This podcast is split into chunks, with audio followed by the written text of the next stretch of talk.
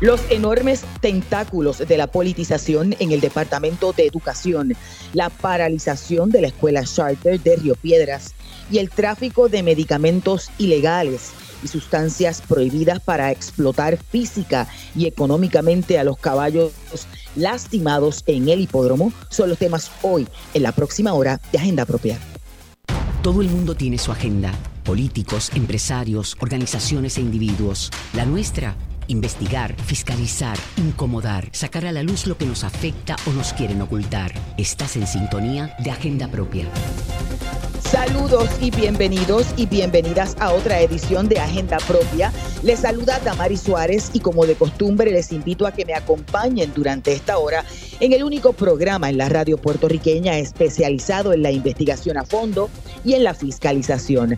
Agenda Propia es un espacio producido por el Centro de Periodismo Investigativo en el que discutimos semanalmente y de forma crítica el quehacer noticioso, económico y social del país. Mantente siempre informado sobre nuestras investigaciones buscando nuestra página www.periodismoinvestigativo.com. También nos puedes encontrar en las redes sociales, tanto en Twitter como en Instagram y en Facebook como arroba CPIPR. Y en nuestra agenda del día hoy discutiremos los hallazgos de una investigación publicada por el centro que revela el nivel de politización al interior del Departamento de Educación, según demuestran documentos, declaraciones juradas y testimonios de diversas fuentes con conocimiento directo del entramado. La controversia gira alrededor de la figura del ex subsecretario de Educación Héctor Joaquín Sánchez Álvarez. Además, también en el área de educación, pero en este caso sobre las iniciativas en términos de establecer escuelas charter. Hoy hablaremos sobre la determinación del tribunal de revocar los permisos de la Escuela Paradiso College Preparatory de la, del sector de Río Piedras tras una investigación publicada por el Centro de Periodismo Investigativo. ¿Qué ha ocurrido desde la decisión judicial el pasado jueves? y donde más la corporación opera otra escuela. En breve te decimos. Además, finalmente nos adentramos al mundo hípico en una investigación que arroja hallazgos alarmantes sobre la cantidad de muertes por eutanasia de equinos en el hipódromo debido a lesiones y fracturas y su relación a lo que parece ser una práctica generalizada de uso de medicamentos ilegales y sustancias prohibidas para potenciar la competitividad y desempeño de estos. Para eso, iniciemos Agenda Propia. Esta es La Piedra en el Zapato bueno, los recientes cambios en la alta gerencia del Departamento de Educación, encabezados por la renuncia para evitar su despido del secretario Eliezer Ramos, tiene relación directa con movidas político-partidistas al interior de esa agencia. Coincidieron varias fuentes del CPI. De hecho, las estrategias en términos de las declaraciones juradas y los testimonios de otros empleados confirman lo infiltrada que está la política partidista en las decisiones administrativas en la agencia, particularmente por la influencia del ex, ex subsecretario asociado del Departamento de Educación, Héctor Joaquín Sánchez Álvarez. Esto es parte de los hallazgos de la periodista del medio feminista Todas, Laura M. Quintero, en la investigación bajo juramento la politiquería que carcome el Departamento de Educación. Saludos, Laura, bienvenida a Agenda Propia. Saludos, Damaris, y saludos a toda la audiencia. Bueno, siempre se ha hablado, Laura, de la alta politización en el Departamento de Educación. Sin embargo, en tu reportaje eh, y toda la investigación queda bien plasmado, no solo con confidencias, pero además con documentos y declaraciones juradas. Un poco de qué se trata.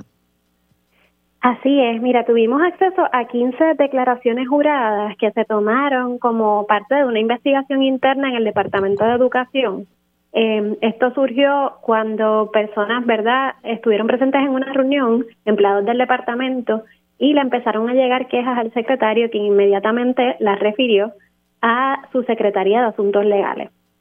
Allí toman declaraciones juradas de prácticamente todas las personas que estaban en esa reunión, donde Héctor Joaquín Sánchez, el 10 de mayo de 2022, eh, pues dice que se debe favorecer a unos candidatos en particular para hacer el, el premio, para obtener el premio de maestro del año.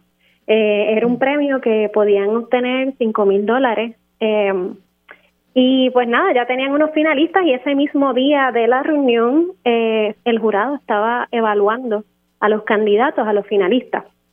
Eh, entonces Héctor Joaquín Sánchez pues citó al jurado en una reunión donde estaban presentes los superintendentes regionales del departamento y allí pues hay hay una hay ciertas verdad diferentes versiones en lo que escriben estas personas en sus declaraciones juradas, em, pero verdad todos coinciden, bueno no, no no diré que todos, porque hay unas personas como la actual secretaria de educación, em, donde ella omite ciertas eh, ciertas cosas que otras personas mencionan que sucedieron en esa reunión.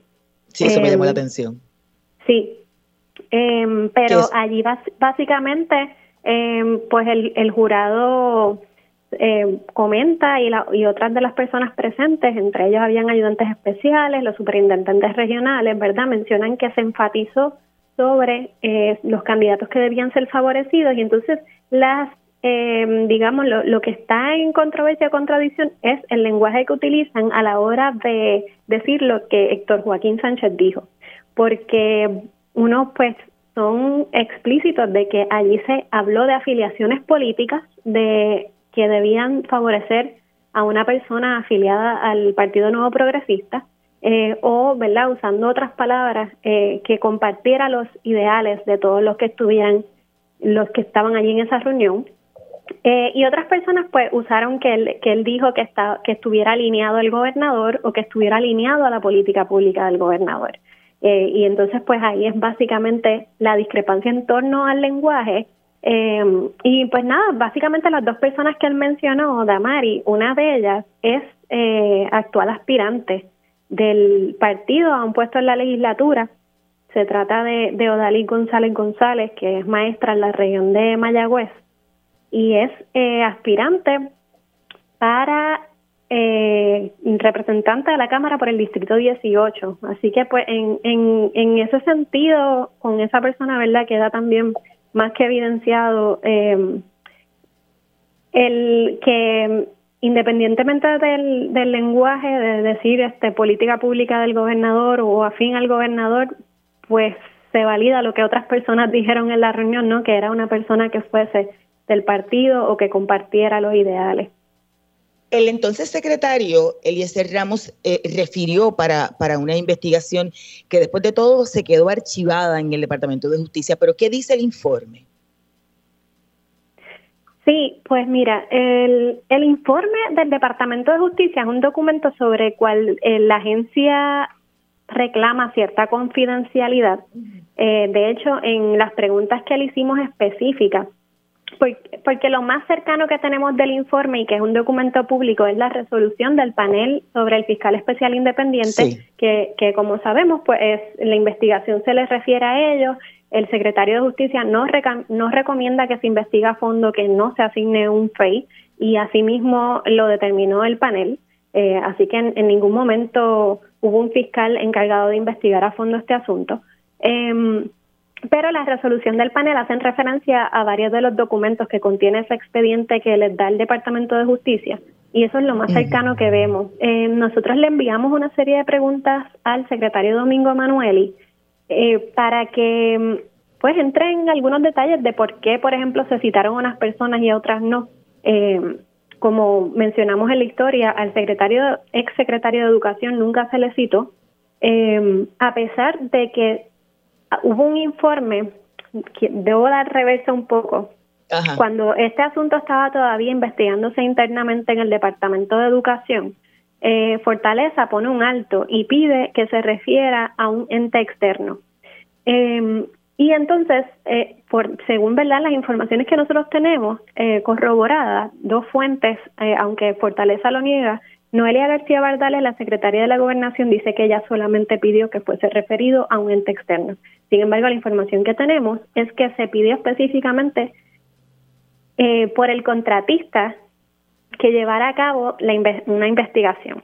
Y era una investigación eh, que Fortaleza pidió desde la perspectiva de gerencias humanas, o sea que el momento en que se estaba investigando esto a nivel interno en el Departamento de Educación, eh, Fortaleza pide no, deténlo y refiéraselo a esta compañía, que es Robles y Associates. Eh, Robles y Associates, ¿verdad? Una eh, compañía por DCPA. Eh, pues nada, son también donantes de, del partido, donantes del gobernador y, y tienen contratos millonarios en 14 agencias ahora bajo la administración de Pierluisi. Pues ahí ellos, ¿verdad? Eh, se les da acceso al expediente, ellos leen las querellas, entrevistan a otras personas adicionales, entre ellas al el ex secretario de Educación, Eliezer Párez, eh, Ramos Párez. Y allí Eliezer Ramos Párez dice que él esa misma semana citó a todos los superintendentes regionales y les preguntó, les dijo cuáles eran los hechos de lo que había acontecido y les preguntó uno a uno si eso era lo que había pasado y que todos le afirmaron que sí, que en efecto eso había pasado. Pero a él no se le citó eh, en justicia. Eso es un detalle que el secretario Manueli no, no quiso abordar porque dijo que mm, estaría entrando entre ese y varios aspectos que le preguntamos en mm. detalles de las teorías de investigación de la fiscal y por esa razón no entro en, ese detalle.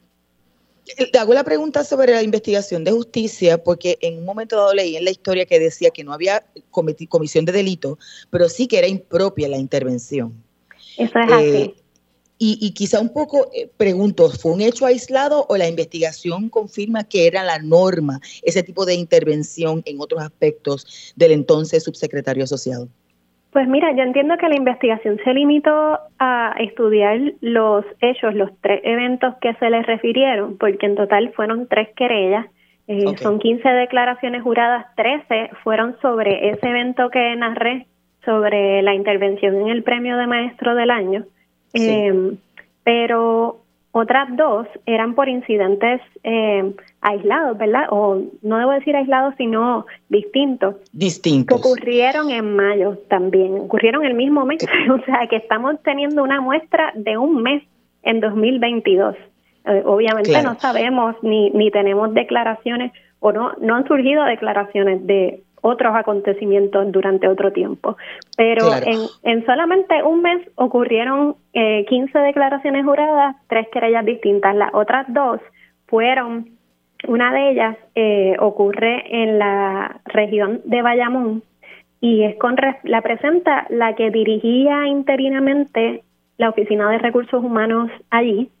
Eh, que ella alega, ¿verdad?, que se le, Yanira Raíces, la actual secretaria, entonces superintendente regional de Bayamón, la llama en conferencia con el señor Héctor Joaquín Sánchez y que allí, eh, pues, se le aborda, Héctor Joaquín directamente le aborda por qué no han salido unos nombramientos de auxiliares administrativos en Orocovi. Este, entonces ella le dice que los nombramientos que no han salido es porque porque no, no cualifican.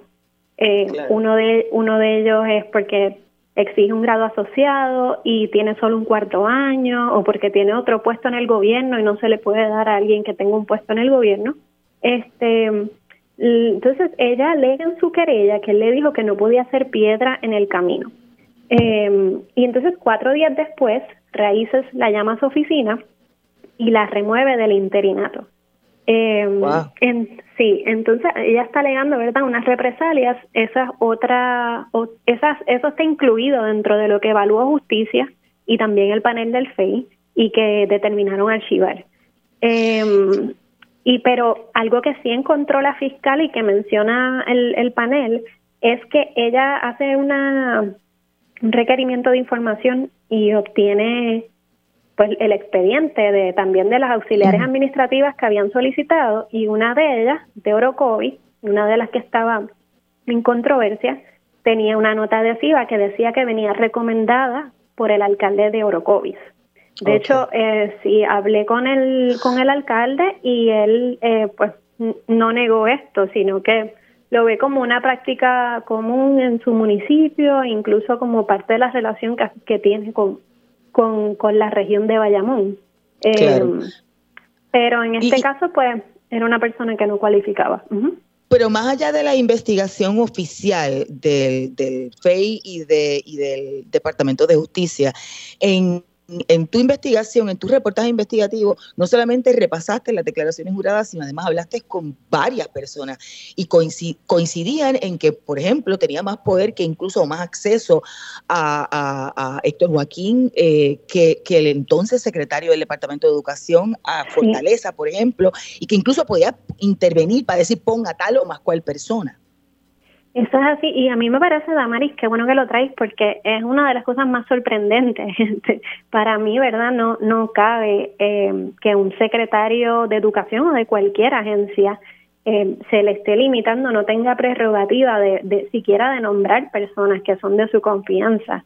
Eh, y, y eso era lo que lo que me relataban las personas, ¿verdad? Que por temor a represalias me hablaron bajo condición de anonimato. Hablé con nueve personas eh, del departamento. Y, y pues nada, básicamente es eso, que no el secretario ni siquiera pudo nombrar personas afines o de su confianza, solamente no, llegó a nombrar cuatro personas que eran enteramente nombramientos que no venían recomendados por nadie, no venían recomendados por Héctor Joaquín, quien era el que tenía pues ese ese poder de nombramiento, que como sabes, pues hay un hay un proceso que, que sigue y que tiene que ser aprobado por, por la Oficina de Gerencia eh, y Presupuesto que está adscrita a la fortaleza. Este, y eso, eso es otro, otro dato muy importante que me parece, que es eh, pues cuán inmiscuida estaba la fortaleza en todo esto y también eh, esta apariencia que da de, de, estar protegiendo a toda costa al, al ex subsecretario en medio de una investigación interna. Vamos a la cita directa. Laura, se une a nuestra conversación el vicepresidente de la organización magisterial UNETE, quien también preside la Central Puertorriqueña de Trabajadores, Emilio Nieves. Saludos, Nieves, bienvenido a Agenda Propia. Saludos, Damaria, a ti, a todos los que te acompañan y la red de audiencia. Laura Quintero se encuentra con nosotros. Ah, Hago la primera pregunta y le dejo también a la compañera para que, para que haga las suyas luego de esa eh, investigación. ¿Le sorprende, Nieva, el alto nivel de politización que queda plasmado en, en las declaraciones juradas, verdad?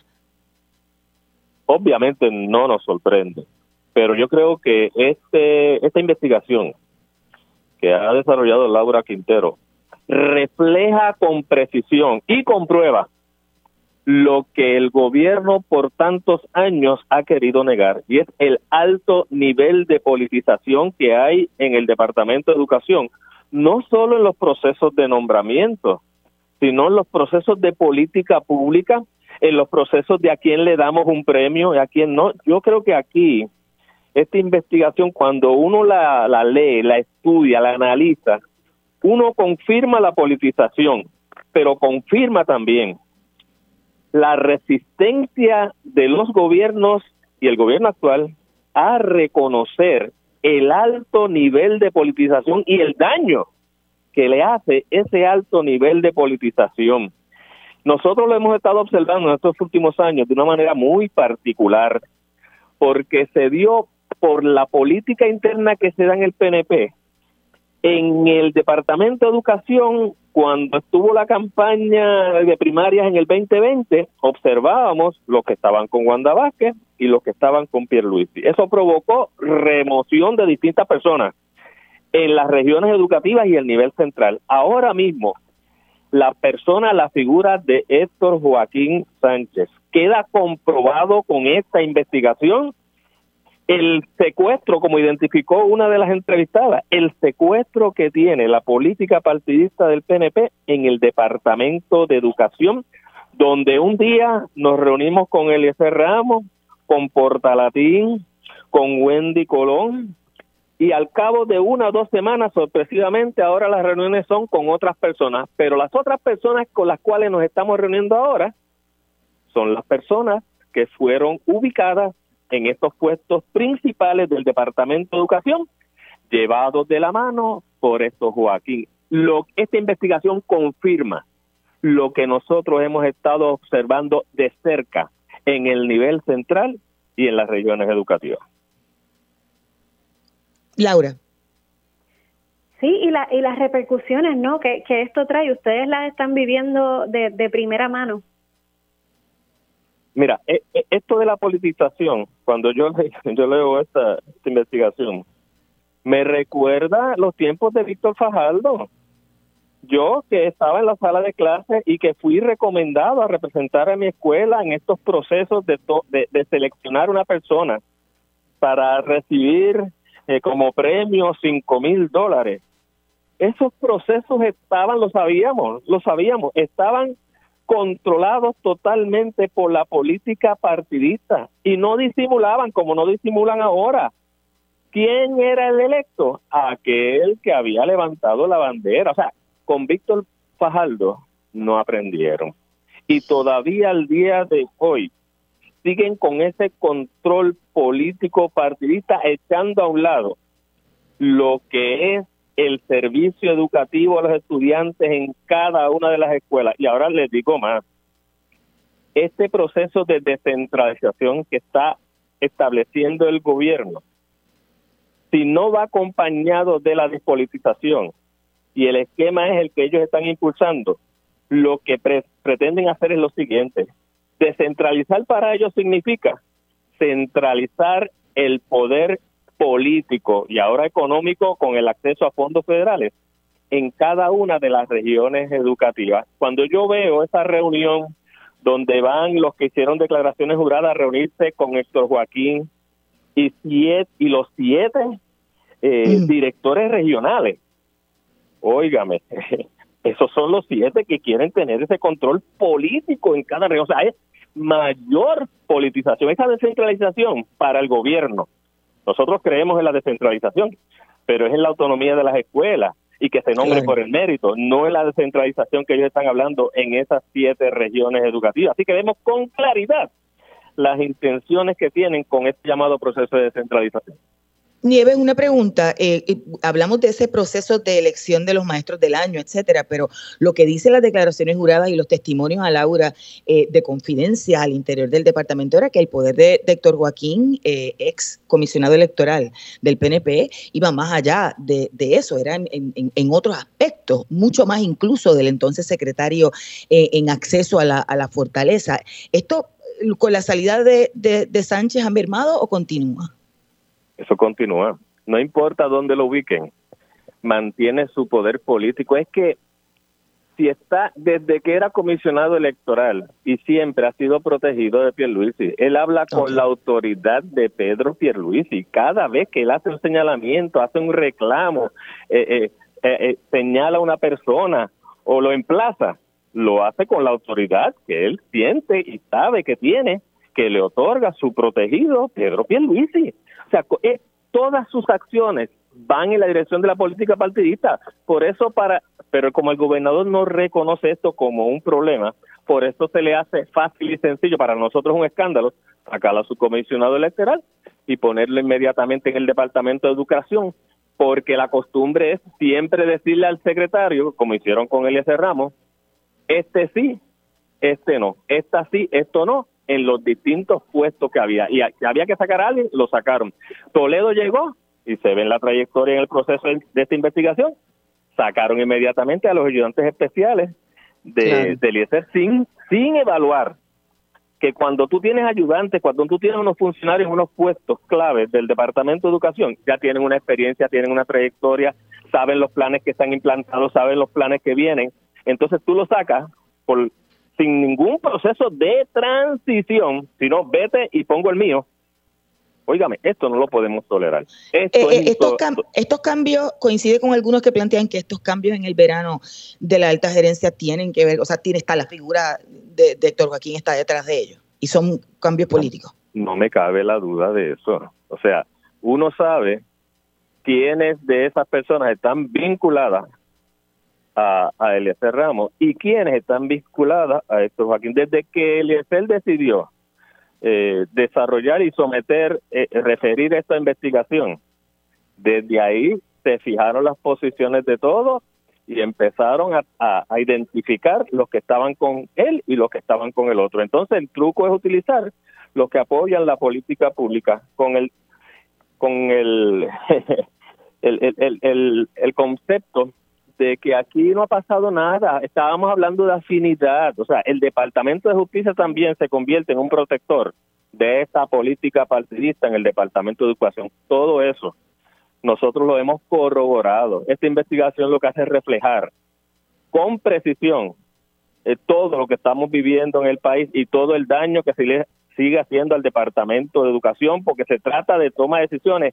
¿Qué escuela voy a mejorar su infraestructura? Bueno, conforme a la petición del alcalde. Imagínate que está Aquí también se menciona al alcalde de Orocovi haciendo una recomendación y después dice que no se acuerda el nombre de esa persona, que ellos siempre endosan las cartas. Por Dios, todos sabemos cómo son esos procesos a través de los alcaldes, representantes y senadores del gobierno que refieren a sus hijos, a familiares, a distintos puestos que uno los ve en el Departamento de Educación, porque la gente los conoce y yo no los conozco, pero el que los conoce me lo dice, mira, este es el hijo de fulano, el, el ex senador, el senador actual, el hijo del alcalde, el, el sobrino de fulano. E, e, e, esto es una, una jauja que tienen ahí. Y esto, si no lo reconocen y van a seguir con ese funcionamiento, y esto hay que subrayarlo, esto le hace un daño terrible al sistema educativo. Y entonces después dicen, ay, es que los maestros este, no están enseñando, los directores no están cumpliendo con sus funciones, porque es que se mete, la mano la política partidista en todo, hasta los consejos escolares lo quieren controlar. Gracias Nieves y, gracias a ambos. Sí, tenemos que hacer. Laura, ¿querías decir algo? Sí, Emilio, eh, ¿y qué, qué, significa, o sea, con toda quizás la ironía, ser afín, para que un maestro sea afín a la política pública del gobernador? Nieves, bien breve, que ya tenemos que hacer la pausa. Sí. Bien breve, la, respuesta. Bueno, eh, eh, eh, esto, esto de la afinidad con la política partidista se utiliza en cuanto a decisión y nombramiento, incluso a nivel de las escuelas, porque están influenciados desde arriba. Muchos directores de escuelas son escogidos por política partidista también, entonces eso es una cadena, y entonces nombra al otro de acuerdo a ese principio. Esa es la realidad, nos han politizado todas las escuelas. Gracias a ambos. Escuchaban a Emilio Nieves, vicepresidente de la organización magisterial Únete, y a la periodista del medio feminista Todas, Laura M. Quintero. Ustedes pueden buscar la historia de Laura en periodismoinvestigativo.com y en el medio digital Todas. Vamos a una pausa, no te retires. Escuchas Agenda Propia. Agenda Propia regresa en breve. Ya regresamos con Agenda Propia. Y ya estamos de regreso en Agenda Propia, el programa producido por el Centro de Periodismo Investigativo. Soy Damari Suárez y como siempre te recuerdo buscar nuestras historias en periodismoinvestigativo.com, en las redes sociales del centro y en nuestro portal loschavosdemaria.com.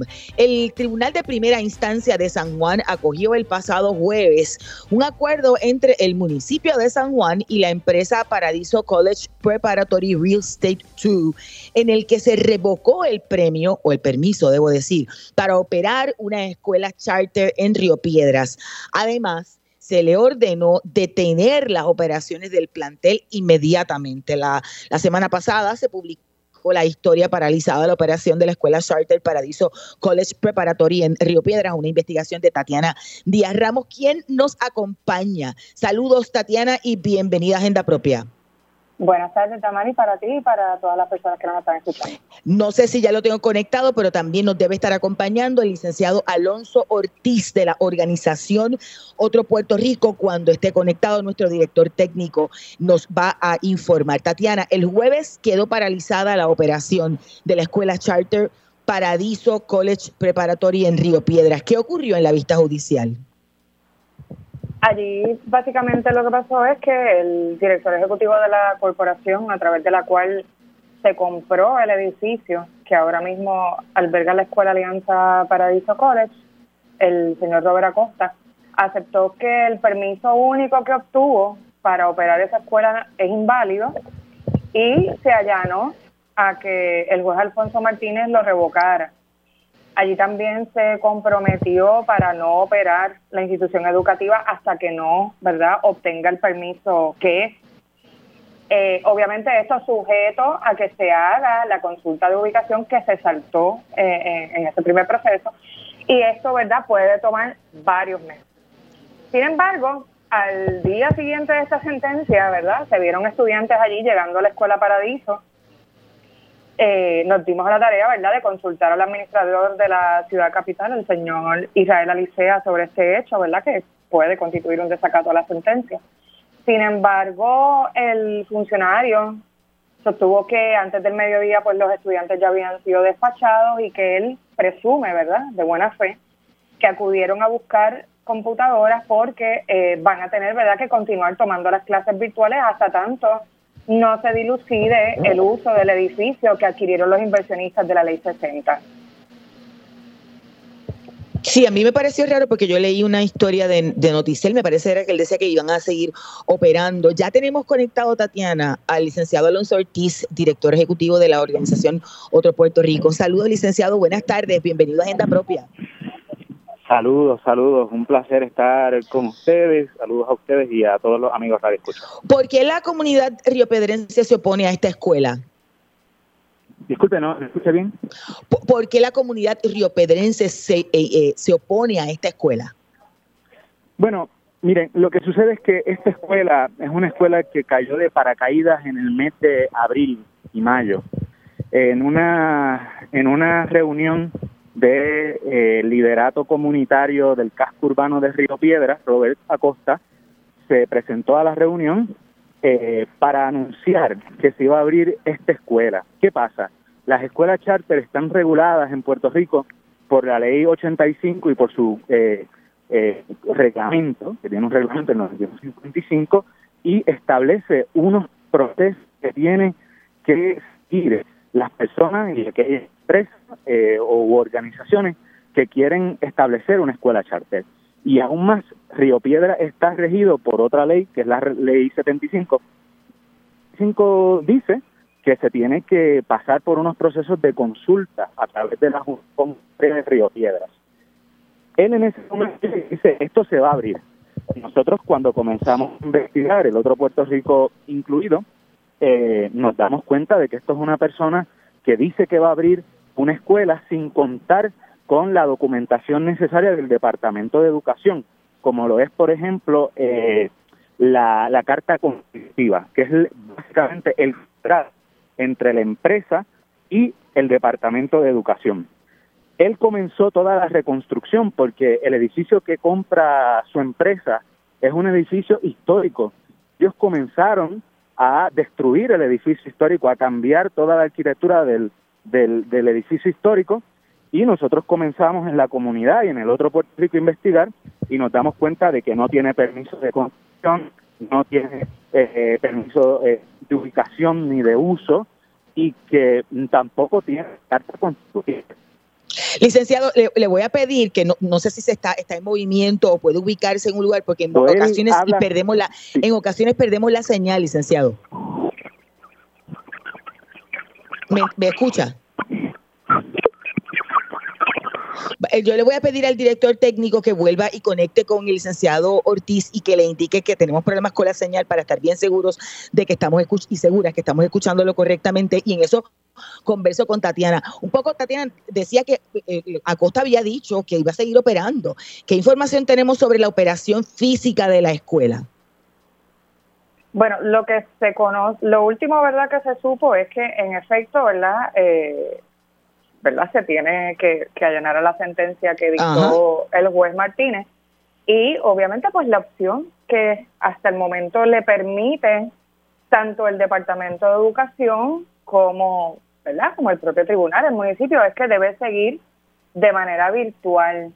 Eh, de hecho, me extraña que es verdad que, que, siguiera esa insistencia para estar eh, uh -huh. ubicado en el edificio cuando una de las formas no en que atrajo a las familias para que matricularan a sus hijos en, en estas escuelas eh, charter porque también verdad tienen una, una filial en Arecibo Eso es que les, les ofrece materiales uniformes e incluso verdad una computadora eh, sin costo alguno ¿me entiendes? Eso, eso, esos materiales es parte ¿no? de esa oferta para atraer a que las familias se matricularan en, en su escuela. Así que realmente es incomprensible esta insistencia por querer, eh, saltarse los procesos o querer pasar por encima de lo que de lo que es la reglamentación vigente. Eh, Tatiana, ya tenemos conectado nuevamente al licenciado Ortiz del otro Puerto Rico y ahí los dejo a ustedes ambos si, si tienen alguna pregunta para el licenciado. Sí, saludos, licenciado. quería, quería un poco que, ¿verdad?, continuar explicando el asunto de que eh, la manera en que se hicieron las cosas para abrir esta escuela eh, incumplió, violó lo que es la ley 75 de, de la zona de planificación especial de Río Piedra y que incluso pues todavía está muy en duda, ¿no? En una zona bastante gris el asunto de que están operando todavía sin tener oficialmente una carta constitutiva. Claro. Sí, eh, como, como iba comentando, ellos comienzan a hacer todo el proceso sin tener los permisos y sobre todo sin tener la carta constitutiva. Y eso pues enfrentaba un problema porque entonces esto es una escuela privada. Cuando seguimos eh, investigando, nos damos cuenta de que es una escuela que está atada a eh, inversionistas de la ley 22, ley 60, entre los cuales está Kira Golden. Eh, y ahí vamos descubriendo todo, todo ese esquema de compra de, de edificios y de propiedades en Río Piedras, que es lo que levanta la, primera alarma. El problema es que en el proceso de investigación y también eh, por las reuniones que se tuvo con Robert Acosta posteriormente, él menciona que ellos tienen un estudio de mercado, lo que nos plantea que es una empresa privada, vamos a empezar por ahí, eh, y con ánimo de lucro. Y entonces, él dice en una de estas reuniones que ellos están sacando, que ellos tienen un estudio que dice que entre las tres escuelas públicas hay más de 2.000 estudiantes y que ellos van a traer esos estudiantes de las escuelas públicas como la Vila Mayo, la República de Colombia, la Miguel Such y otras eh, tantas que hay alrededor del casco urbano de Río Piedra en Río Piedra como comunidad. Y ahí se levanta la alarma y la oposición de la comunidad porque vemos entonces que en la finalidad del proyecto es lograr la privatización de la operación educativa en Río Piedra y que finalmente se cierren las escuelas eh, en Río Piedra porque es algo que el Departamento de Educación desde Julia Kelleher, la convicta Julia Kelleher, ha intentado, se han intentado cerrar la Escuela Vilamayo y la República de Colombia y ha sido la movilización del magisterio y de la comunidad la que ha evitado que se cierre, ¿no? Pero, y, todo lo que vengo diciendo, ¿verdad? Y ustedes también vienen explicando, hace que la comunidad se oponga tenazmente a esto y que empieza a meterle presión al municipio para que eh, pues investigue y haga su trabajo no sobre los permisos y demás y eso es lo que después de cuatro meses de lucha logra que el, el, el municipio demande a Paradiso College con el resultado que ya sabemos que pues, por el momento no se va a abrir la escuela físicamente, sí será permitido eh, que opere eh, eh, virtualmente. Y eso pues es una lucha también que el magisterio eh, y, el Junte Multisectorial estamos dando porque nos parece que una persona que delinque constantemente, que se salta todos los procesos, que la comunidad fue consultada durante los meses de junio y julio y de 10 comunidades y sectores, nueve le votan en contra y solo uno queda empate y a pesar de eso insiste en abrir una escuela fraudulenta, pues no es un ejemplo para nuestros niños y no es un ejemplo en el que la comunidad deba confiar. Esto es una persona que no le importa lo que tenga que hacer para, para ganar su, su, su dinero de las escuelas públicas, porque las escuelas charter reciben fondos del Departamento de Educación. Cada dólar que se le da a una escuela charter es un dólar que se le quita a la escuela pública. Claro. Y tomando en cuenta que el, ¿verdad? El fin ulterior es que estas personas quieren seguir invirtiendo en el mercado inmobiliario, quieren seguir acaparando. Eh, ¿Qué inquietudes les ha llevado la, la comunidad riopidense a la organización? Eh, ¿Verdad? Y cómo pueden, de algún modo, protegerse u organizarse para, ¿verdad? Para enfrentar estas nuevas amenazas de desplazamiento. Claro. Para nosotros, eh, nosotros somos parte del, del el otro Puerto Rico es parte del Junte Multisectorial en, eh, a favor de la escuela pública y desde nuestra perspectiva, como muy bien usted dice, esto lo que plantea es un riesgo de desplazamiento brutal para la comunidad de Río Piedra.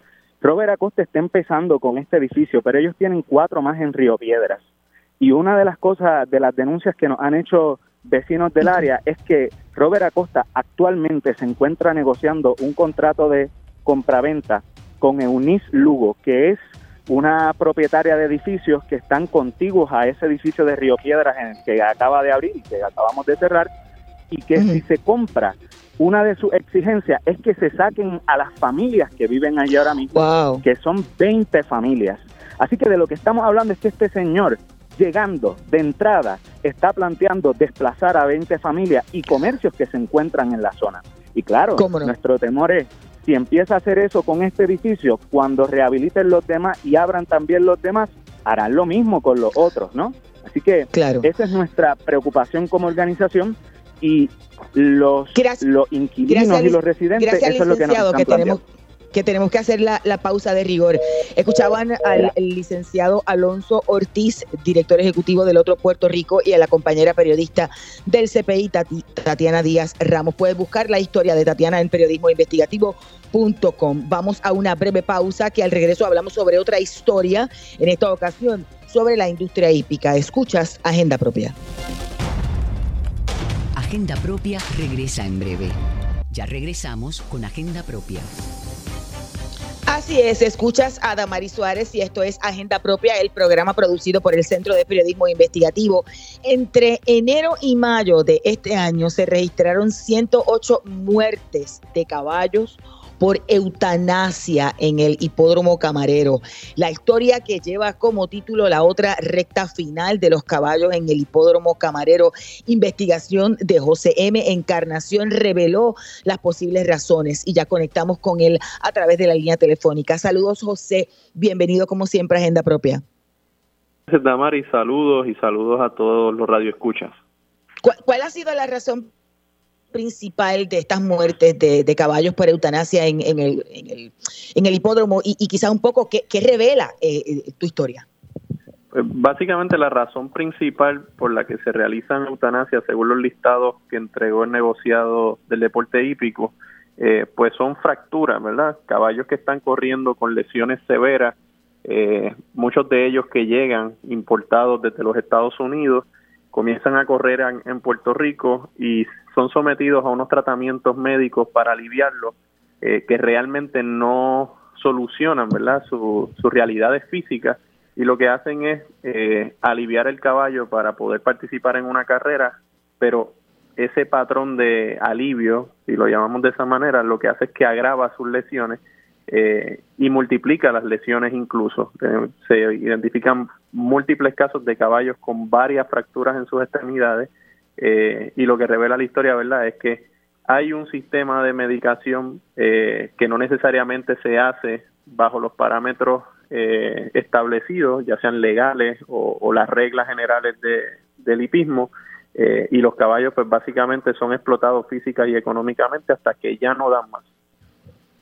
O sea, en, otras palabras, digo, aquí no hay, se supone que hay un proceso de fiscalización, porque por lo que me estás diciendo es que hay ciertos medicamentos que pueden potenciar eh, al caballo, que pueda correr eh, y, esforzarse, pero a la misma vez le pueden provocar lesiones. Pero como hay que ganar, se puede provocar el truco. ¿No se supone que haya una fiscalización sobre esas, esos medicamentos eh, que no se utilizan legalmente o que son sustancias prohibidas?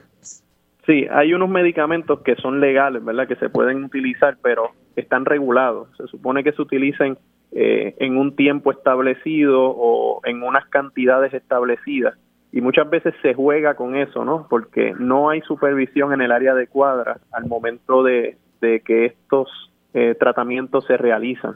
Eh, muchos de los tratamientos médicos o veterinarios que se le dan a los caballos del hipódromo se hacen en las clínicas de los veterinarios privados que responden a los dueños de los caballos, pero dentro de las cuadras hay, hay un sistema también de, de tratar el caballo, ¿no? que no necesariamente depende de los veterinarios. Y a eso específicamente no se le da seguimiento porque realmente no existe nada, no existe un sistema para velar porque lo que se haga con el caballo una vez está en las aulas eh, se haga cumpliendo con la ley. Y esto pues en la historia señalamos que incluso llega a, un sistema de, traficar medicamentos desde Latinoamérica, eh, medicamentos que no están eh, bajo la sombría o bajo, ¿verdad? No están reconocidos por la FDA eh, y que son ilegales prácticamente. Así que son, son múltiples elementos que van a la raíz del problema, poner a correr caballos que ya cuentan con un historial médico comprometido. José, se une a nuestra conversación Kelly Stoby, quien es la directora ejecutiva de la organización sin fines de lucro Cuidado de Caballos Post Competencia del Caribe, o CTA por sus siglas en inglés. Saludos y bienvenida al programa.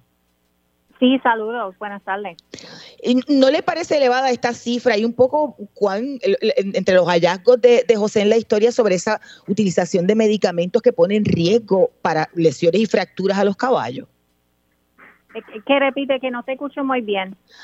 ¿Qué le parece la, alta cantidad de muertes por eutanasia, por fracturas y ese procedimiento que ha revelado la historia de José de uso de medicamentos que pueden provocar aún mayores fracturas con tal de que los caballos corran aún cuando tienen lesiones?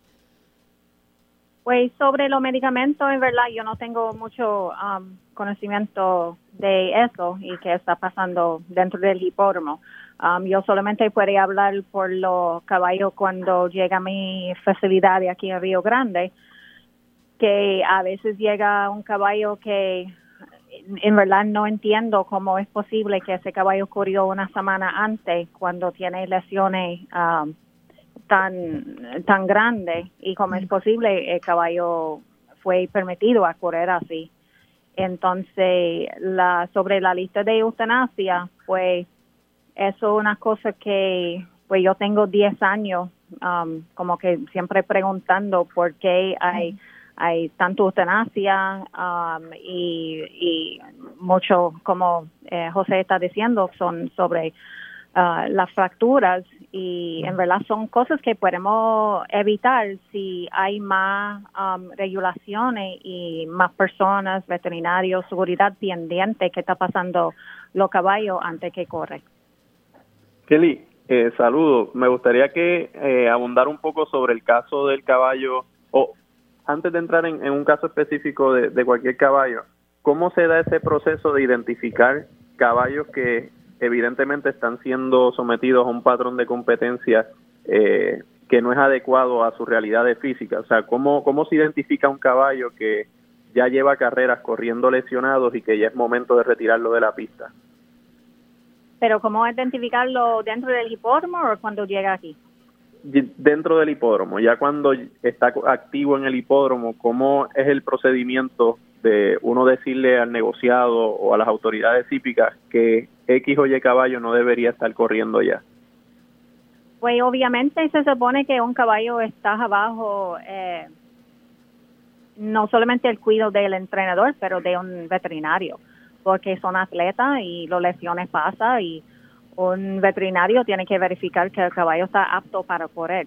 Eh, cuando un caballo, vamos a decir, un caballo llega a la clínica y um, hay 70% de los caballos en um, nuestro hipódromo tiene que se llama oslets, que son eh, sobre hueso en los menudillos.